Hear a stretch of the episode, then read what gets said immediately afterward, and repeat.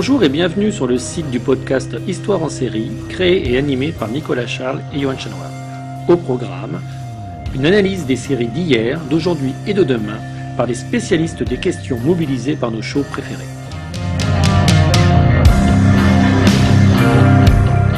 Histoire en série, c'est le podcast qui met en relation histoire, sciences humaines et séries.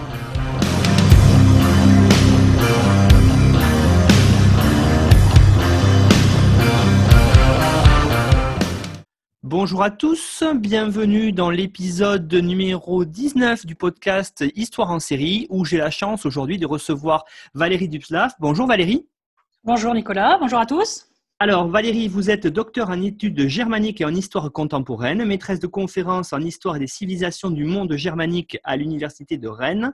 Vous êtes spécialiste de l'histoire du genre et de l'extrême droite en Allemagne. Vous avez d'ailleurs consacré une thèse de doctorat aux femmes du Parti national-démocrate d'Allemagne. Et c'est à ce titre que je vous invite pour présenter une série allemande où l'extrême droite joue un rôle euh, assez important, la série Dogs of Berlin. Alors, pour commencer, Valérie, est-ce que vous pourriez, pour les auditeurs qui n'auraient pas vu cette série diffusée sur Netflix, présenter ce qu'il en est? Oui, alors euh, Dogs of Berlin, donc vous l'avez dit, est une série, une série policière en 10 épisodes. Pour l'instant, on n'a qu'une première saison. C'est une série qui a été créée par euh, Christian Alvat et qui est diffusée, vous l'avez dit, euh, depuis 2018, je crois, sur Netflix. Et c'est une série qui compte quelques stars quand même qui sont connues en Allemagne, comme Farid Yardim ou Félix Kramer, qui sont les, les rôles principaux, mais aussi Catherine Sass, Hannah Herzsprung ou Anna Maria Mühe. Et c'est une série que je trouve, moi, globalement réussie. Ne suis pas spécialiste, je tiens à le préciser, euh, des séries, mais en tant qu'amatrice de, séries, je dirais que c'est une série de, vraiment de bonne facture. Euh, c'est-à-dire que le début et la fin de la première saison sont vraiment très forts, avec euh, certains épisodes plein de suspense, plein de rebondissements. Euh, d'autres euh, tournent un peu à vide. Euh, voilà, les scènes, c'est pareil. Il y a des scènes qui sont vraiment, vraiment excellentes, haletantes et, très travaillées, avec une très belle chorégraphie filmique. Donc, pour ceux qui ont vu la série, moi, je pense au guet-apens, par exemple, chez Erol, dans le 9 épisode, que je trouve vraiment très réussi. Et d'autres scènes que je trouve un peu ridicules ou superflues. Euh, sinon, on peut dire que euh, du point de vue historique et, civilisationnel, il y a beaucoup à en tirer donc, de cette série parce qu'on y évoque énormément de choses, euh, limite trop de choses. C'est-à-dire que les scénaristes ont quelque peu surchargé l'intrigue et on aurait sans doute pu faire l'économie de certaines intrigues secondaires, supprimer certains personnages qui, à mon sens, ne sont pas forcément pertinents. Cela dit, la série vaut vraiment la peine d'être vue et elle mérite, je trouve, effectivement qu'on s'y attarde. Alors, ce qui est intéressant, hein, on est dans une vague de renouveau, on va dire, depuis quelques années euh, de séries allemandes. On l'a évoqué dans l'épisode 13 avec Emmanuel Droit, Deutschland 83, avec puis son, sa suite 86 et le suivant qui devrait être 89. On a comme ça beaucoup de séries à l'heure actuelle sur Netflix, y compris, je pense à Skylines par exemple, je pense à Bad Banks. Il y a, vous le dites, effectivement, euh, des séries où les acteurs en Allemagne euh, sont très importants. Alors, on est ici dans le cas de cette série-là avec, on va dire, deux grands personnages que tout oppose et finalement qui se retrouvent ensemble, c'est Courte et. Alors est-ce que vous pourriez les présenter et à travers eux présenter la série, on va dire euh, l'intrigue, en tout cas le synopsis un peu plus précisément? Euh, Oui, bien sûr. Donc, euh, en gros, peut-être partir d'abord du, point de départ, peut-être de l'intrigue, qui est un meurtre, un meurtre perpétré contre un footballeur d'origine turque, mais qui fait partie de l'équipe nationale allemande, de la Mannschaft. Euh, et ce meurtre est perpétré la veille d'un match euh, très important qui oppose justement l'équipe allemande à l'équipe turque. Et euh, ce match s'annonce explosif à plusieurs égards. D'abord parce que vit à Berlin une très grande communauté turque et qu'il y a donc là des enjeux sociaux et identitaires très importants. Puis parce que sont engagés autour de ce match des paris sportifs qui ne sont pas forcément très propres. Et donc il est question dans cette série de manipulations, de corruption, beaucoup d'argent. Et euh, donc le meurtre prend euh, une signification toute particulière parce qu'il peut potentiellement embraser toute la ville. Et donc la question du départ est celle de savoir le plus vite possible qui est le meurtrier et quel est le mobile du meurtre. Est-ce que c'est un hate crime néo-nazi? Est-ce que c'est un règlement de compte mafieux? Est-ce que c'est un accident? Et c'est de ce questionnement-là que va se nouer une intrigue aux multiples rebondissements. Et, euh, et donc il y a deux personnages centraux qui sont Quoth, Grima et Erol Birkan, qui sont des policiers et qui sont des frères ennemis aussi, qui sont censés mener ensemble l'enquête au sein d'une commission spécialement créée pour élucider le meurtre.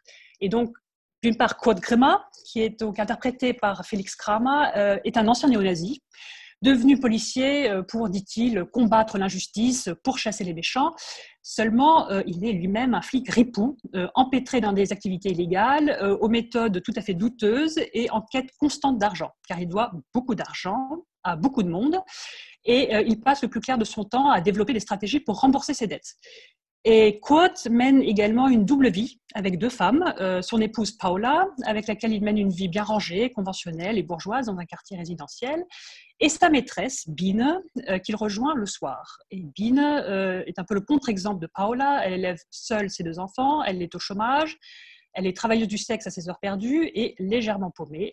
Et donc Quote est un personnage un peu ambivalent parce qu'il s'est émancipé de sa mère notamment et du milieu néo-nazi pour devenir flic il a un bon fond, il est loyal euh, envers ses proches, un peu mafieux malgré lui. Il est surtout englué dans le pétrin, hein, dont il tente incessamment de, s'extraire, mais sans vraiment y parvenir. Donc ça, c'est un personnage. Et l'autre personnage, c'est Erol Birkan, euh, joué par Farid Yardim, qui est un policier d'origine turque, homosexuel, qui lui aussi s'est émancipé de son milieu, de son quartier, pour devenir policier. Mais contrairement à Quote, euh, il a un rapport très germanique à la loi, dans le sens où il respecte la loi à la lettre. Et donc, il a complètement intériorisé la, civilité allemande, si vous voulez. Donc, il y, a, une scène que je, trouve assez, sympa. Euh, c'est après le match de foot donc, qui oppose la Turquie à l'Allemagne. Euh, Erol force un homme qui promène son chien à ramasser la crotte qu'il voulait laisser sur le trottoir. Et c'est une scène vraiment cocasse, on s'y attend pas du tout. Et c'est juste pour montrer qu'Erol est vraiment le, stéréotype euh, du, justicier intègre, germanique, rigoureux, euh, qui au fur et à mesure de l'intrigue va euh, s'encanailler et abandonner ses principes pour atteindre le but qui l'obsède vraiment, à savoir démanteler le clan des Tariq Amir, qui est une famille solidement implantée dans le crime organisé. Et donc ces deux personnages, Quoth et Erol, donc pour faire court, le néo-nazi et le turc, doivent travailler ensemble, mais ne sont pas fait pour s'entendre, car absolument tout les oppose, l'origine, le caractère, le comportement, les intérêts, les méthodes. Et donc la cohabitation au départ est un peu tumultueuse, mais ils vont finir par allier leurs forces pour venir à bout de leur mission, euh, qui est donc d'éradiquer le crime organisé à Berlin. Alors, j'aurais aimé maintenant, Valérie, qu'on commence à rentrer, euh, j'allais dire, euh, en détail dans l'analyse de la série, en analysant, euh, avant d'aller plus loin dans les personnages et dans les enjeux sociaux et politiques qu'il peut y avoir dans Dogs of Berlin, j'aurais aimé qu'on parle de Berlin, de la ville de Berlin elle-même, et de montrer comment un petit peu les scénaristes ont choisi de décrire Berlin en, la, en se servant d'elle comme une sorte de miroir grossissant un petit peu d'enjeux nationaux. Alors, avant d'évoquer ça plus en détail, au niveau de l'immigration notamment, euh, j'aurais aimé que, vous reveniez un petit peu, je parlais tout à l'heure des, séries allemandes qui avaient le vent en poupe, j'aurais aimé que vous reveniez sur euh, Berlin à travers les séries. Oui, oui. Euh, oui, alors c'est une question vraiment intéressante, la, représentation de Berlin, parce que justement, elle est vraiment montrée dans, toute sa complexité, parce que justement, à travers euh, cette série Dogs of Berlin, on montre, euh, on éclaire différents milieux sociaux, différentes communautés ethniques et culturelles, différentes trajectoires individuelles, différentes dynamiques collectives. Et donc le tout montré donc à travers le prisme de la capitale allemande, qui est vraiment une métropole bouillonnante, attachante, même si l'image est, très très négative en fait, parce que euh, Berlin y est présenté comme, comme ville de la décadence, comme, comme poudrière qui, menace d'exploser à tout moment, comme, comme monstre où sévissent le crime et le péché, la violence, la haine, l'amour du fric, les drogues, le sexe. Et c'est vrai que euh, Berlin euh, revient assez souvent dans les séries actuellement et suscite énormément de fantasmes. et je trouve que, l'univers créé dans Dogs of Berlin ressemble un peu à Babylon Berlin, justement, de, de Tom Tykwer, qui montrait euh, le Berlin des années 20 sous la République de Weimar. Et euh, l'ambiance de Dogs of Berlin est, tout aussi morose, aussi sombre, trash et euh, parfois même un peu pesante, parce que c'est un peu déprimant de regarder la série quand même. Hein. sauf qu'aujourd'hui, les, les, enjeux sociétaux, les rapports de force politiques, culturelles et ethniques ont, changé en 2020, donc ça n'a plus rien à voir avec Babylon Berlin. Mais Berlin est clairement une ville qui polarise dans les séries. on a l'impression que c'est ou Gomorre ou le paradis. Et là, je pense à une autre série que vous allez commenter, il me semble aussi, c'est Unorthodox, donc réalisée par Maria Schrader, qui décrit l'arrivée dans, Berlin d'une jeune juive orthodoxe de New York qui y découvre au contraire la liberté, le cosmopolitisme, l'amour, l'amitié et une culture complètement mondialisée. Et cette, représentation très positive de Berlin est vraiment aux antipodes de celle de Dogs of Berlin avec le, le, le, verre grossissant, c'est exactement ça. Le Berlin est vraiment euh, comme, une, comme une métonymie, c'est-à-dire que Dogs of Berlin montre que 30 ans après la chute du mur, les, disparités et les injustices euh, demeurent, que la séparation historique entre l'Est et l'Ouest de l'Allemagne n'a pas été vraiment surmontée. C'est-à-dire que Berlin sert de, de, métonymie pour, pour, pointer du doigt des problématiques euh, qui sont euh, nationales, c'est-à-dire la question de l'immigration, de la multiculturalité, de l'injustice sociale, de la violence, du racisme, euh, de la montée de l'extrême droite et de l'amertume aussi que gardent certains Allemands de l'Est après 90. Tout ça est montré dans cette série. Euh, à plusieurs reprises, par exemple, il est dit que euh, des personnages disent avoir tout perdu après la chute du mur. Et donc, eux, ils représentent les Allemands qui ont subi sans compensation donc les restructurations euh, systémiques, politiques, économiques et sociales de la phase de post-unification, donc des années 90. Et toutes ces problématiques-là sont incarnées par des, par des personnages, donc des personnages types, qui représentent un milieu, un groupe, une communauté, mais cette complexité est aussi spatialisée c'est-à-dire que la série va opposer différents quartiers et différents arrondissements de Berlin et montre ainsi donc les disparités qui demeurent entre l'Est et l'Ouest euh, de la ville. C'est-à-dire que la division, elle est toujours inscrite dans euh, le paysage urbain, et c'est ce que montre la série à travers l'opposition entre deux arrondissements que sont Marzahn-Hellersdorf et Neukölln. Et je peux peut-être rapidement euh, montrer l'opposition qui est faite. Oui, allez-y, tout à fait. Justement, pour se resituer hein, dans cette euh, ville gigantesque qu'est Berlin, resituer un petit peu ces quartiers qu'on voit très bien, Marzahn et puis euh, Neukölln, qui est euh, aussi un quartier un peu plus huppé. Exactement. voilà, donc il y avait vraiment un contraste très fort entre Marzahn et Neukölln, qui sont donc les arrondissements où se déroule principalement l'intrigue. Donc Marzahn, où a grandi le personnage principal Kurt Kremer et où vivent toujours sa mère, son frère et sa maîtresse. Donc cet arrondissement-là se situe à l'est, euh, en périphérie de la ville, et il est surtout connu pour ce qu'on appelle le Plattenbau en allemand. Donc ce sont ces, immuables tours de béton grisâtre euh, construites dans les années 70 en ex-RDA.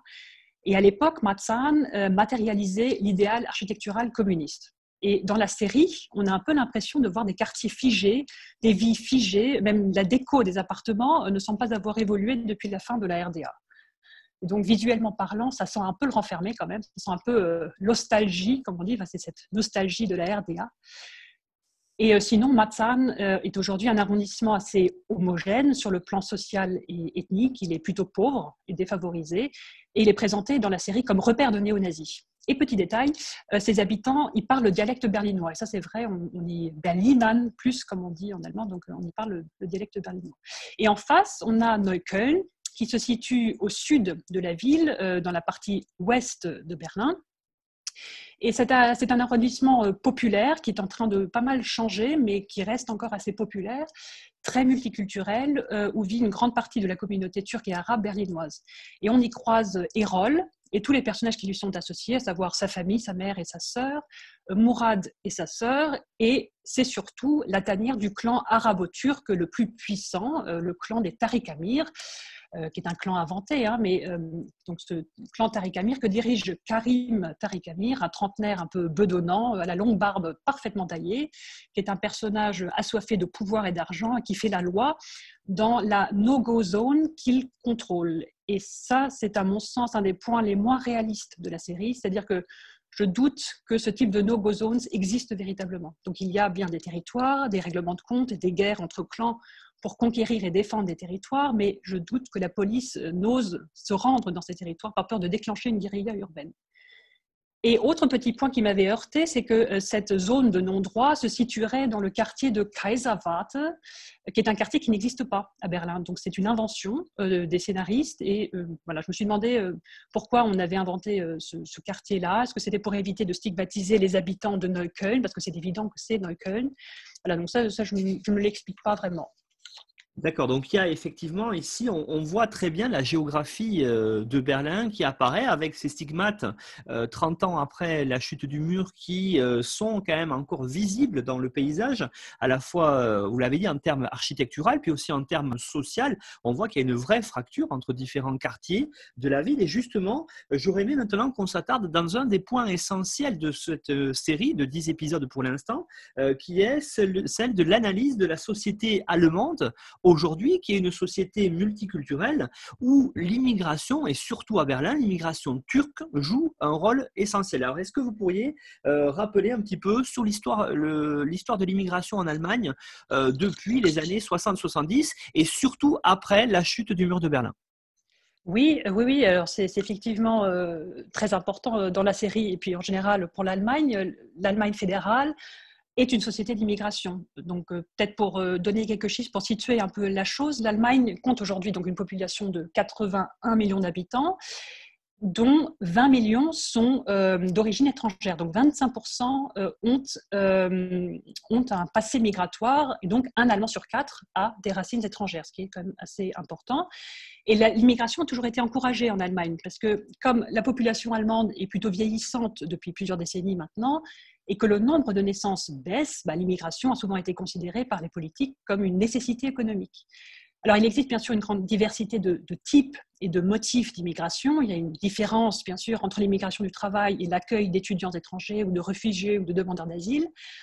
Mais euh, on peut peut-être euh, effectivement retracer les, grandes étapes de cette histoire de l'immigration euh, en commençant par les Gastarbeiter, donc ces travailleurs invités que la République fédérale, en mal de main-d'œuvre, est allée chercher euh, en Europe, notamment en Italie, dans les années 1950, puis en Turquie, justement, à partir des années 60.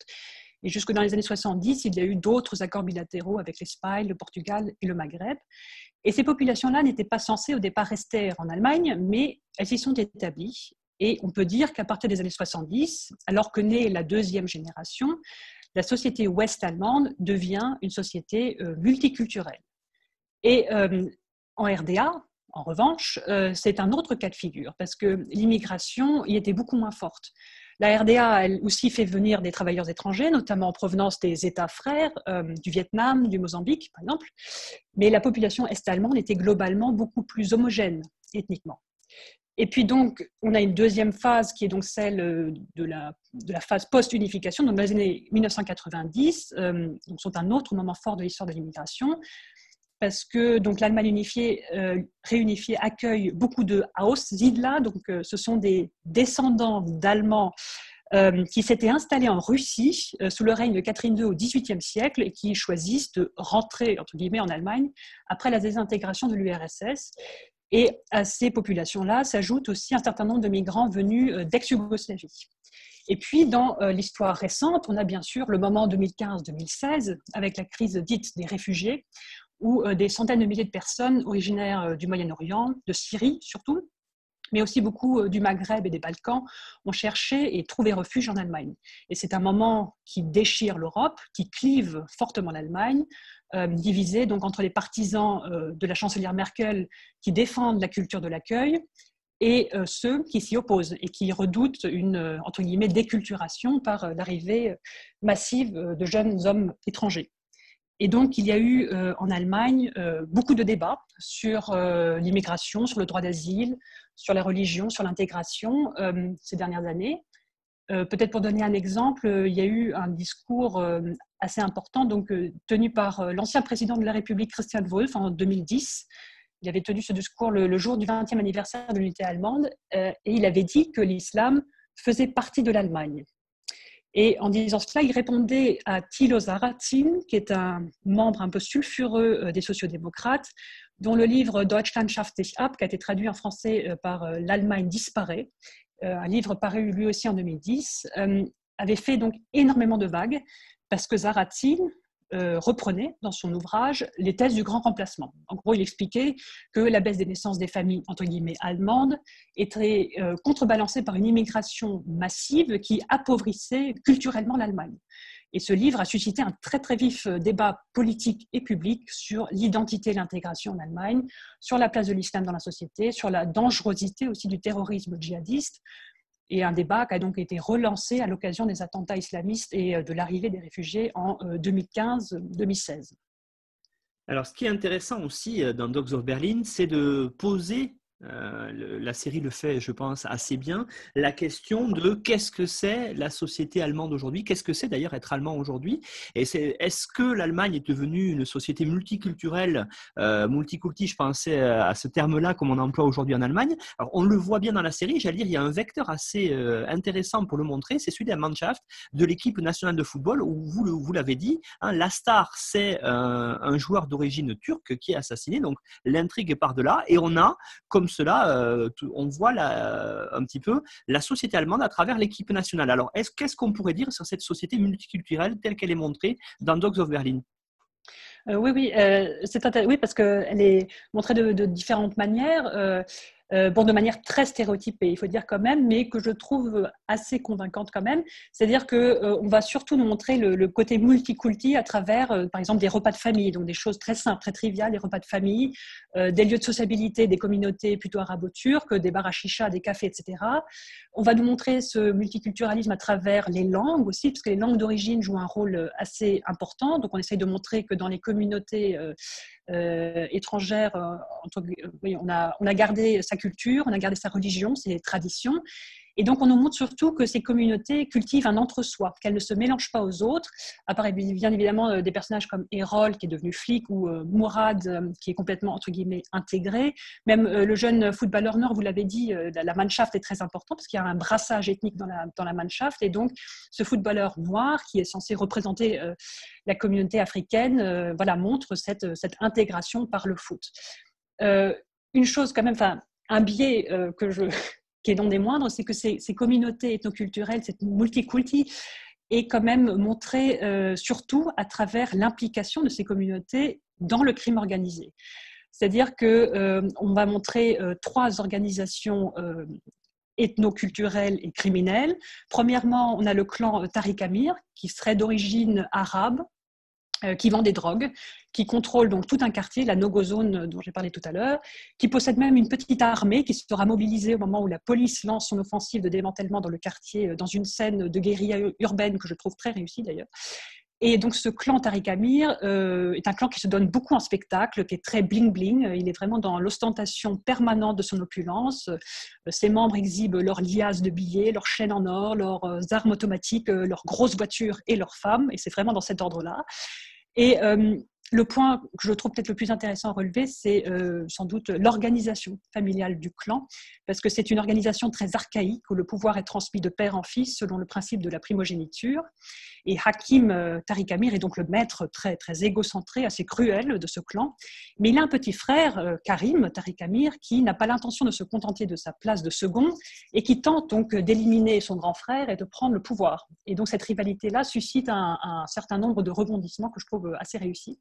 Deuxièmement, on a un deuxième clan qui est celui euh, du clan Kovac, qui est d'origine croate, euh, qui est très impliqué, lui, dans les paris, dans la manipulation de matchs de foot. Et alors, ce clan-là se fait complètement phagocyter par le clan Tariq Amir, qui l'élimine et reprend son business, pour faire court.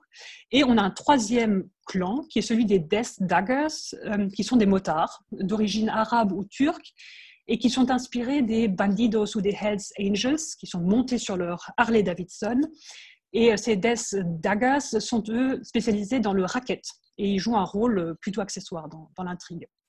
Alors la question est-ce que cette représentation du crime organisé est réaliste euh, Alors oui, on peut dire effectivement qu'en Allemagne, il existe ce type de gang, de gang et de clans communautaires et mafieux qui sont issus pour la plupart de grandes familles turques, kurdes, palestiniennes ou arabes, qui seraient arrivés en Allemagne au cours des années 1980 euh, et les clans les plus connus euh, sont le clan euh, Abu Shaker, qui est très actif à Berlin, mais il y a d'autres familles comme les familles Alzain, Ali Khan, etc. Et ce sont des clans qui alimentent effectivement de véritables sociétés parallèles en Allemagne.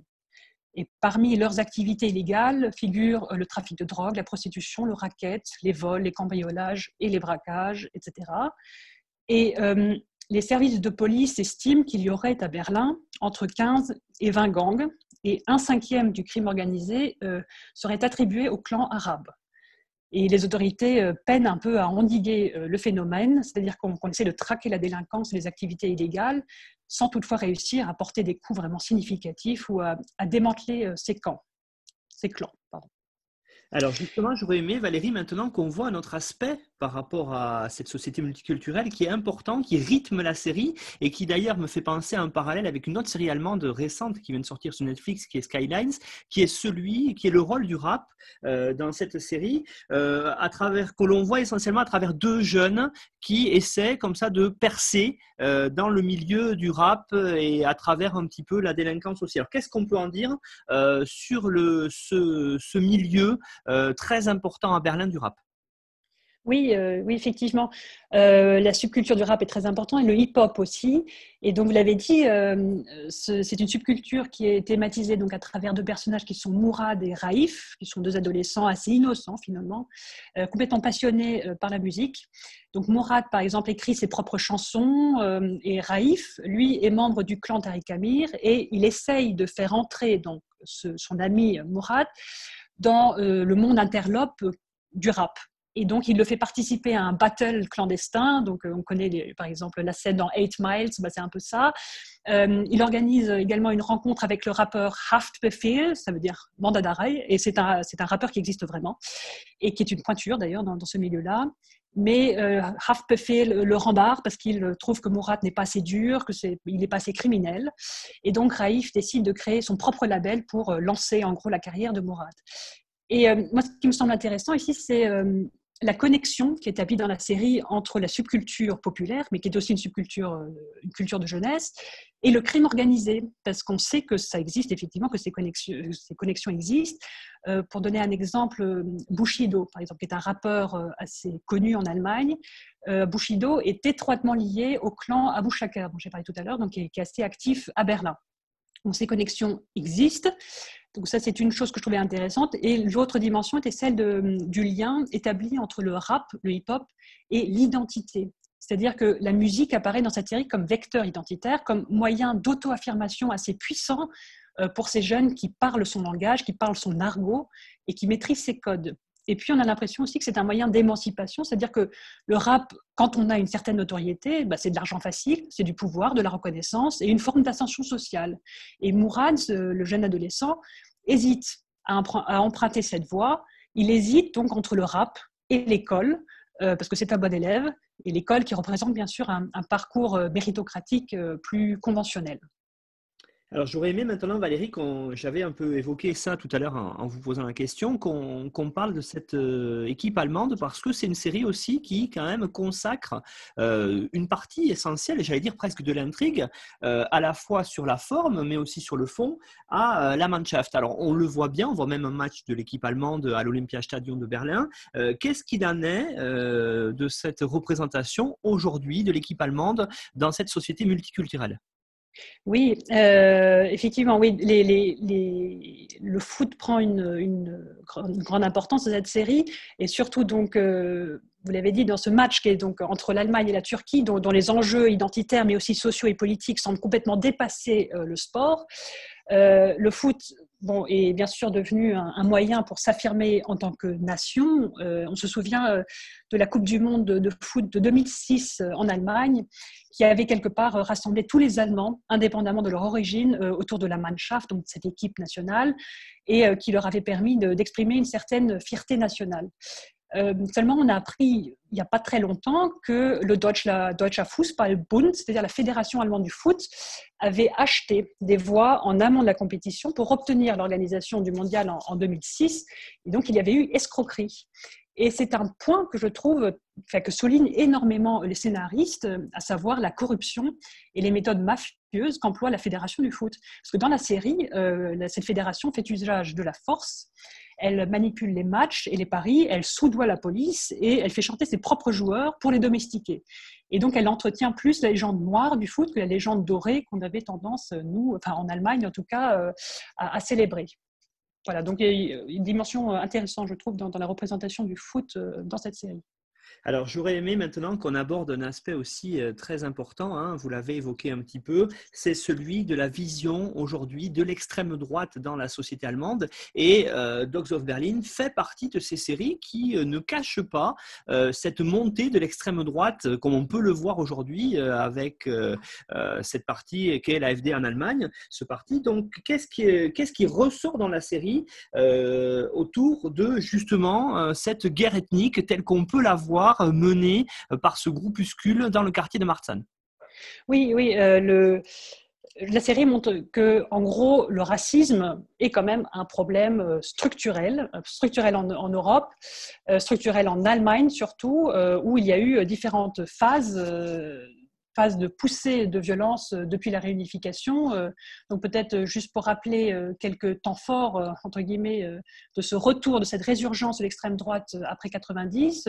On pense d'abord aux violences qu'il y a pu y avoir juste après la chute du mur dans, dans un contexte de désorganisation étatique en ex-RDA où justement euh, une violence néo-nazie s'était déchaînée euh, contre des demandeurs d'asile, des réfugiés et des minorités ethniques euh, à différents endroits en Allemagne de l'Est, mais aussi en Allemagne de l'Ouest et qui avait fait de nombreuses victimes. On, avait, on a eu dans les années 2000 une deuxième poussée de violence à travers les agissements de la cellule terroriste de la clandestinité nationale socialiste, euh, qui a sillonné euh, l'Allemagne pour assassiner de manière très ciblée des membres de la communauté turque ou grecque, qui a perpétré euh, des attentats à la bombe aussi, des braquages. Et le but de ce trio néo-nazi était de précipiter la chute de l'ordre démocratique en le déstabilisant par une guerre ethnique. Et l'idée étant à terme d'établir une dictature sur le sol allemand. Et donc l'extrême droite tue en Allemagne et depuis la réunification, elle a fait plus de 180 victimes et elle continue d'ailleurs à sévir actuellement, parce que juste pour vous donner quelques exemples, depuis 2015, il y a eu à nouveau une poussée de violence terroriste, c'est-à-dire que ces dernières années, on a démantelé un certain nombre de cellules terroristes, la Old School Society en 2015 par exemple. En 2020, on a eu euh, l'organisation Combat 18 Deutschland ainsi que le groupe S qui ont été démantelés. Et ces cellules terroristes euh, voulaient tuer des musulmans et des réfugiés. D'autres attentats ont réussi malheureusement euh, à Kassel, à Halle et à Hanau. À Kassel, en 2019, euh, un membre de la CDU, qui était le préfet du district de Kassel, a été tué par balle euh, à son domicile parce qu'il défendait la ligne de Merkel dans le contexte de la crise des réfugiés. En 2019, un homme a essayé de s'introduire dans, dans, une synagogue de Halle pour provoquer un bain de sang. Euh, le jour de la fête de Yom euh, Kippour. Bon, il a échoué, mais il a quand même tué trois personnes, dont sa mère. Et euh, il y a deux mois et demi, un attentat a été perpétré à Hanau dans, dans des bars à chicha, qui là aussi a fait une douzaine de morts. Voilà, donc c'est une actualité sanglante, c'est une actualité en Allemagne. donc on a en Allemagne une extrême droite très organisée, très militante, très radicale et prête à recourir à la force armée au nom de principes racistes et euh, elle est actuellement, cette extrême droite, extrêmement bien implantée en Allemagne, donc qu'elle soit militante ou euh, que ce soit des partis comme Alternative für Deutschland, l'alternative euh, pour l'Allemagne, qui aujourd'hui siège dans tous les parlements allemands. donc une extrême droite très implantée, certes surtout dans les nouveaux lenders, mais c'est en fait un phénomène national. Et c'est un phénomène qui suit des dynamiques globales, parce que l'Allemagne, en fait, ne fait que suivre les grandes tendances internationales, euh, quand on pense aux États-Unis, euh, au Brésil, etc. Et donc, ce qui est intéressant, c'est que dans la série euh, Dogs of Berlin, on, représente une camaradschaft. Donc, c'est une camaraderie libre euh, donc les camaraderies libres euh, ont émergé dans les années 90 en Allemagne fédérale et il s'agit euh, en fait de groupes néo-nazis informels et autonomes de taille réduite. Donc elles comptent entre 5 à 20 personnes, mais dont l'organisation peut être extrêmement structurée et hiérarchisée. Et selon les services de renseignement, on compterait aujourd'hui environ 150 camaraderies en Allemagne, euh, dont près d'un tiers en Saxe. Et à Berlin, euh, il y a effectivement plus de camaraderie à l'Est, notamment à Marzahn, mais aussi à Lichtenberg. Et ce sont des groupes particulièrement radicaux, militants et, violents. Et donc, ce qu'on voit dans la série, euh, donc la Kameradschaft Marzahn, est une camaraderie où règne une discipline de fer et des valeurs soldatesques, c'est-à-dire que les règles de conduite y sont extrêmement strictes et tout écart à la règle est puni. Et donc, on voit dans un épisode, par exemple, des néo-nazis effacer chez un camarade un tatouage de croix gammée euh, au laser parce qu'il a osé arborer le tatouage dans un lieu public. bon, ce que je trouve une scène un peu, un peu étonnante parce que oui, la loi interdit l'exhibition de signes nazis, mais je doute fort que les néo-nazis se punissent entre eux quand ils entravent la loi. au contraire, les néo-nazis ont tendance à jouer avec les symboles, à revendiquer ces symboles, à, contourner la loi en utilisant des codes. On connaît par exemple le chiffre 88 qui veut dire Heil Hitler. Et donc, voilà, je, trouve que c'est une scène un peu, un peu étonnante.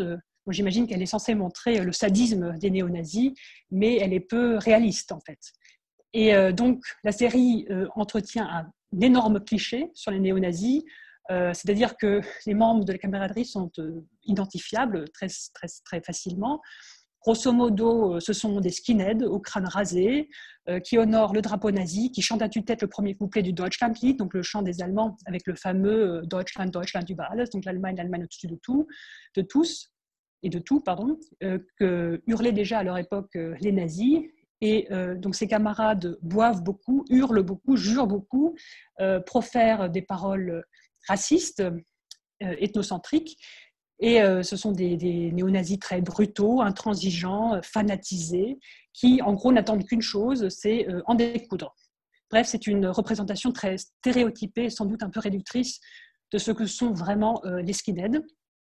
Cela dit, euh, les deux personnages qui incarnent ce milieu-là, Ulf et Eva euh, Grimm, sont intéressants, je trouve, parce qu'ils montrent comment des dynamiques familiales peuvent s'inscrire dans des dynamiques de groupe et les faire évoluer. C'est-à-dire que la figure de la mère, Eva Grimm, me semble vraiment intéressante parce qu'on apprend qu'elle a fondé la camaraderie avec son mari décédé et que c'est donc elle qui entretient et transmet euh, les traditions nazies à ses enfants Quote et Ulf, qu'elle a d'ailleurs éduqué à la dure et qu'elle a endoctriné. Donc, à travers elle, est posée la question que je trouve moi très pertinente et importante du rôle que jouent les femmes dans l'extrême droite, dans la stabilisation des structures, dans la transmission de l'idéologie et dans l'organisation de la vie familiale autour du militantisme néo-nazi. Parce que Eva Grema est un pilier du néonazisme local, elle dispose d'un certain pouvoir, d'un certain ascendant sur les autres membres, elle est dogmatique, dure, brutale, jusqu'au boutiste, parce qu'elle va quand même jusqu'à tuer le, leader de la camaraderie pour que son fils Ulf puisse prendre la suite, quand même, s'affirmer comme chef. Le problème, c'est que Ulf n'a pas l'étoffe d'un chef, c'est l'éternel second qui est toujours tenu, euh, qui est toujours tenu dans l'ombre de son grand frère. Et donc, il a un énorme complexe d'infériorité. Il n'est sans doute pas l'homme fort qu'il prétend être parce que au fond, il ne vit que pour la reconnaissance de sa mère, qui est donc une figure maternelle très très dominatrice, euh, qui euh, l'infantilise complètement. Voilà, donc dans cette série, euh, on a une représentation, je trouve, assez stéréotypée du néonazisme, parce que l'extrême droite aujourd'hui est plurielle, elle est protéiforme, elle est portée par des hommes et des femmes, elle est traversée par différents courants idéologiques, parce qu'en gros, entre le national-conservatisme et le néonazisme, il y a toute une palette de sensibilités politiques différentes et qu'il existe donc une très très forte diversité aussi dans les identités extrémistes. Il n'y a pas que les, skinheads dans l'extrême droite, hein. il y a les nipsters aussi, les hipsters nazis, il y a des identitaires, il y a les nationalistes bourgeois. Voilà. Donc, ne montrer que les néo-nazis est un parti pris, c'est un choix cohérent, parce que bon, il s'agissait avant tout d'évoquer le spectre de la guerre civile qui plane sur la ville de Berlin, de cette tension, cette guerre ethnique qui pourrait euh, éclater entre les néo-nazis et euh, la communauté turque notamment, et à la fin de la saison 1, d'ailleurs, la mère Nazil, Efa, euh, appelle les membres de la camaraderie à la guerre. Et donc, on va voir euh, comment les, scénaristes vont euh, exploiter le filon de la deuxième saison. On verra, on verra la suite. Alors justement, vous étiez en train de l'évoquer, cette guerre ethnique, il y a quand même une scène marquante de combat euh, de rue, hein, carrément intéressante, euh, qui permet pour nous peut-être ici d'analyser euh, cette série à travers le prisme du genre en montrant que c'est avant tout une série relativement virile. Oui, oui, oui, absolument. C'est une série extrêmement virile. Ça m'a énormément frappé. Alors peut-être parce que j'ai une sensibilité, particulière, parce que je travaille sur le genre, mais c'est une série vraiment extrêmement virile, euh, parce que le thème de la domination masculine est présent dans tous les épisodes. Parce que la police est virile, les clans sont virils, les néo-nazis sont virils, le rap et le foot sont virils, euh, les espaces représentés sont des espaces dominés par les hommes. Donc c'est vraiment un, un leitmotiv qui traverse toute la série. Et le premier épisode commence d'ailleurs par une scène assez crue de sexe anal, euh, une scène qui plante le décor et prend sur le vif le personnage principal qui est Quote Krema, qui incarne cette virilité. C'est vraiment un homme fort, puissant, un homme protecteur aussi vis-à-vis des femmes, à la fois flic et racaille. C'est un peu le mâle alpha qui gère et décide. Donc il a un côté très tribal, très brut de décoffrage, très instinctif. Et il est vraiment dans l'assouvissement immédiat de ses besoins, de ses désirs. Il prend ce qu'il veut, quand il veut, il consomme la vie, consomme la nourriture, les drogues, le sexe. Et autant sa femme que sa maîtresse apparaissent surtout comme des partenaires sexuels qui donnent du plaisir à l'homme. Donc euh, ça, c'est vraiment quelque chose qui m'a frappé. Et autre chose qui est intéressant, je trouve, c'est euh, la mise en scène des, corps, justement, dans cette virilité. Donc les corps euh, nus, d'abord, après ou avant les rapports sexuels, les corps musclés des hommes, autant de quotes que des rôles, les corps parfaits des femmes aussi, mais aussi beaucoup les corps meurtris, éprouvés, atrophiés, des corps torturés, déchiquetés, troués de balles. Parce que plus l'intrigue avance, plus Quote et Errol ont le visage tuméfié par les coups qu'ils prennent de toutes parts. Euh, tous les deux se font casser le nez, euh, ils ont des entailles sur le visage. Euh, se prend des coups de pied dans les testicules. voilà, donc de toute façon, on a l'impression que dans cette série, les hommes passent leur temps à se taper dessus les uns les autres. Et une des scènes les plus emblématiques à ce propos est celle de l'énorme Rix, donc cette guerre, cette bataille ethnique qui oppose de nuit sur un terrain vague à Matsan les néo-nazis aux combattants, je ne sais pas si on peut les appeler comme ça, euh, de la communauté turque ou arabe. Et c'est une scène qui se veut très forte, mais que j'ai, moi, trouvé un peu ridicule, à vrai dire, tellement elle est excessive. C'est-à-dire que ces hommes euh, se bagarrent avec des battes de baseball, des barres de fer, des couteaux, des chaînes, le tout en, slow motion, avec euh, des gros plans sur des visages grimaçants, défigurés par la haine, le sang qui gicle, les cris. Voilà, donc c'est une esthétique euh, qui emprunte beaucoup, je trouve, à Game of Thrones, avec une véritable délectation de la brutalité.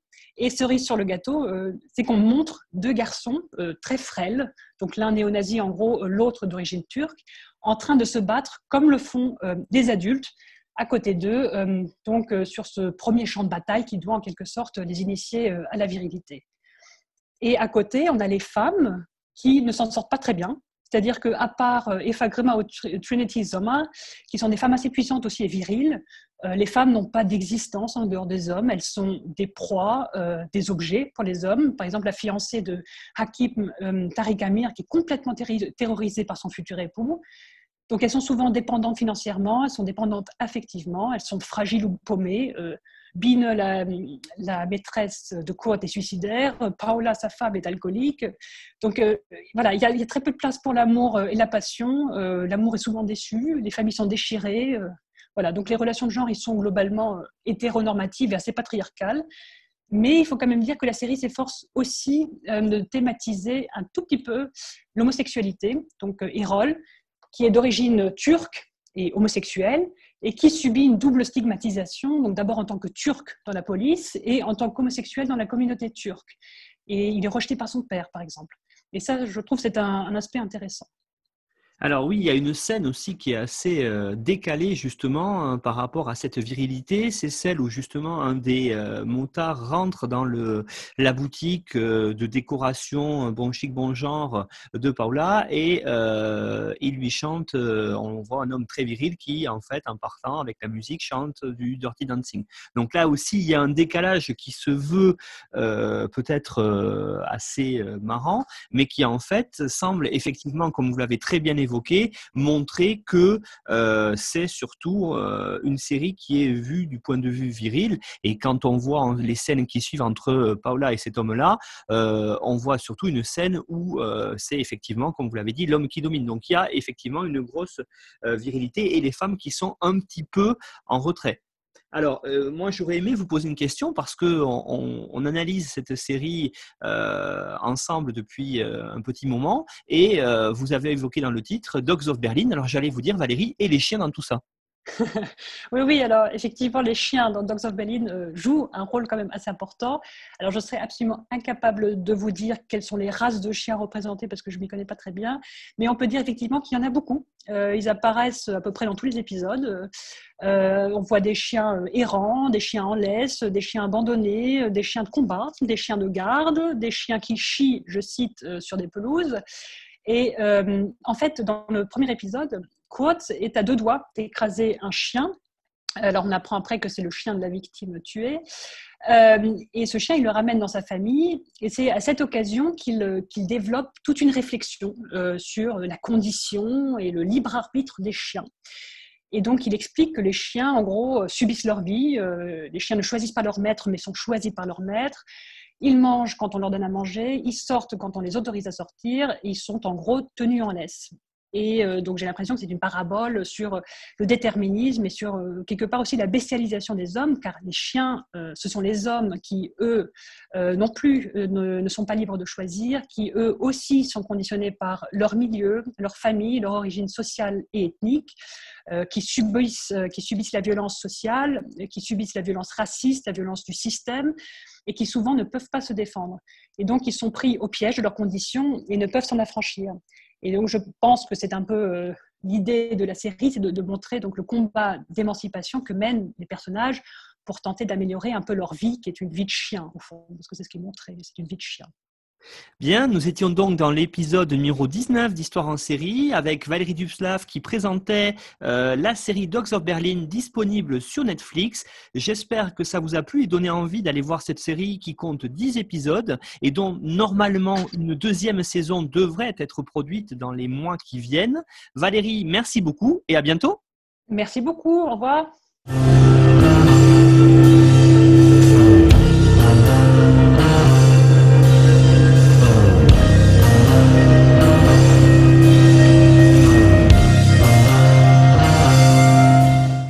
Retrouvez-nous sur Twitter, Histoire en série, pour connaître le programme à venir ainsi que des conseils bibliographiques.